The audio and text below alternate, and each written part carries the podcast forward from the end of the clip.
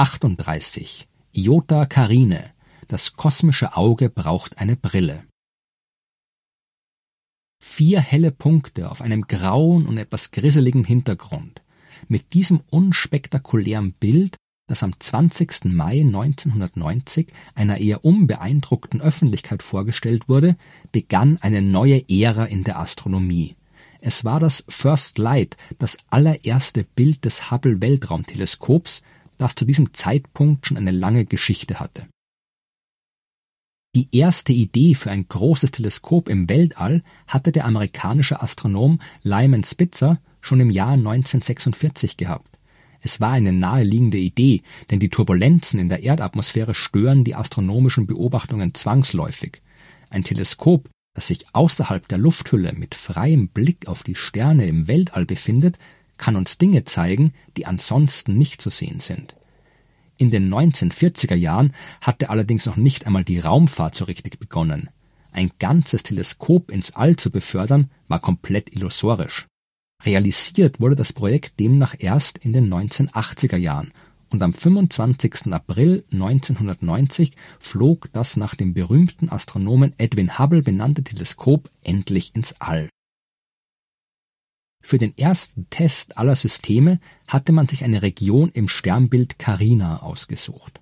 Bei der NASA gab es anfangs Diskussionen, ob man die Presse bei dieser Premiere überhaupt dabei haben wollte.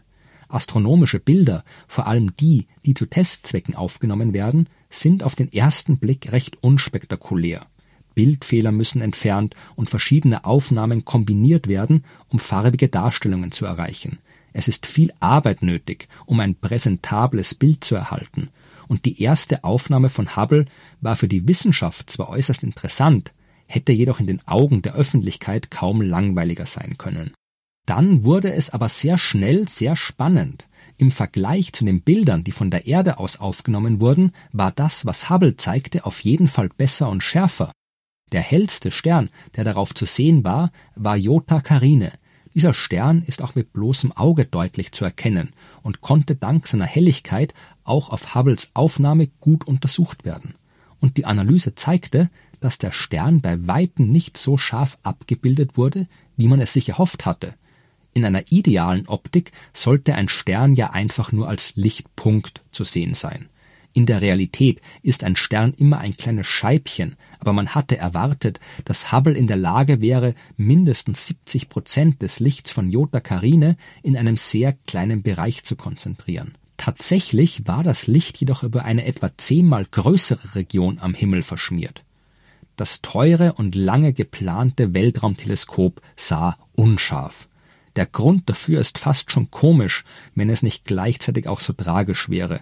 Gerade das Messinstrument, das dafür zuständig war, Fehler im Spiegel des Teleskops zu entdecken, war selbst fehlerhaft. Erst drei Jahre später war man in der Lage, Hubble zu reparieren. Erneut flog ein Space Shuttle ins All und Astronauten bauten ein Korrektursystem ein. Hubble bekam quasi eine Brille, sah von da an scharf und wurde nun endlich zu genau dem revolutionären Instrument, das man sich erhofft hatte. Der Start des Hubble-Weltraumteleskops war also ein wenig holprig. In den folgenden Jahrzehnten rechtfertigten seine Beobachtungen aber alle Mühen. Die Bilder von Hubble haben unsere Vorstellung vom Universum revolutioniert. Mehr als 10.000 wissenschaftliche Fachartikel wurden im Laufe der Jahrzehnte mit den Daten verfasst, die es uns gebracht hat. Darüber hinaus hat Hubble auch den Blick der Menschheit auf den Kosmos verändert und seine fantastischen Aufnahmen von Sternen, Galaxien und kosmischen Nebeln sind Teil unserer kollektiven Vorstellung vom Universum geworden. Die unscheinbare graue Aufnahme mit dem unscharfen Stern Jota Carinae war der Anfang der erfolgreichsten Karriere, die ein Teleskop bis jetzt hatte. Hubble wurde weit über seine geplante Lebensdauer von 15 Jahren hinaus betrieben.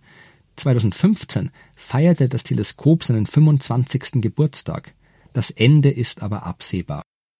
Die NASA hat ihr Space Shuttle Programm eingestellt, sodass das Teleskop nicht mehr gewartet und seine Umlaufbahn nicht mehr korrigiert werden kann. Spätestens 2024 wird es sich der Erde so sehr angenähert haben, dass es durch die Reibung mit ihrer Atmosphäre abstürzen und zerstört werden wird und dann wird es kurzfristig vielleicht so hell leuchten wie Jota Carine, der Stern, mit dem alles angefangen hat.